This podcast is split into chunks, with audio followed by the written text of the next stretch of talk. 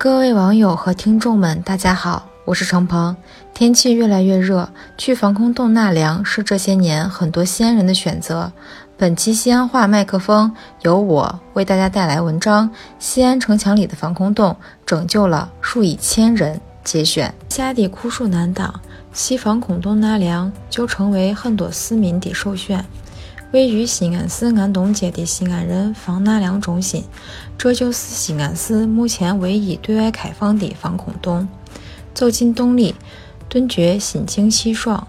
洞里的温度只有十五摄氏度左右。在长达一公里的防空洞里，有写作业的、读报的、看电视的、打牌下棋的、睡觉的，还有绣十字绣的，享受着清凉的生活。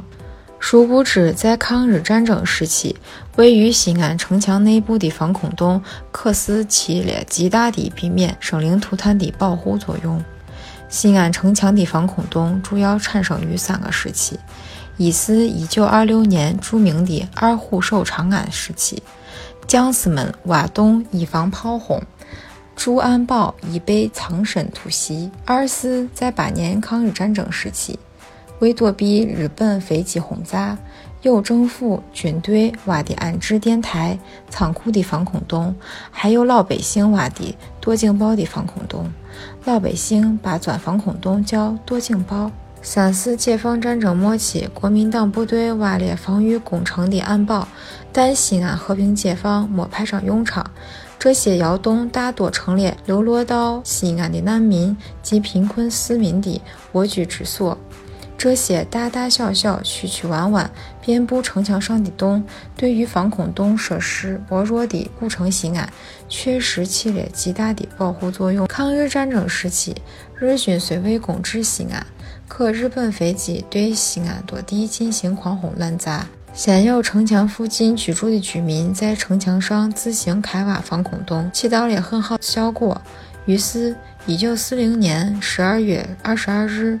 省防空司令部沿城墙一周，共建防空洞六百二十五个，洞高一点五米，宽三点一米，总长五千一百米，而且全部用砖衬砌。这些在城墙上挖掘的防空洞，挽救的西安人生命数以千计。西门里到西南城角登城马道处，当年还有十几孔防空洞。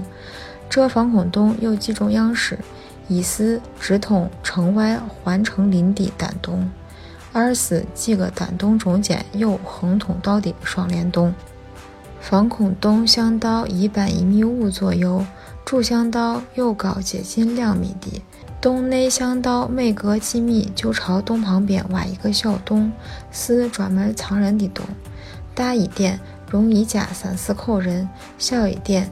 仅够两个大人容身。一九三七年，以防空和整顿市内治安为目的，当时的省政府防空协会和警察联合勘探城墙的防空洞，探明共有大小洞穴二百一十一个。但一九三八年，日本侵略军的飞机对西安不断的狂轰乱炸，有些老百姓就自己在城墙上挖洞，便于在轰炸来的时候避难。到了一九八三年，西安市城墙管理所对城墙上的防空洞又统计了一遍，全城内外共有洞穴的数字就达到了一千九百九十一个。从那以后，西安市政府为了保护城墙完整，填补了几乎所有的防空洞。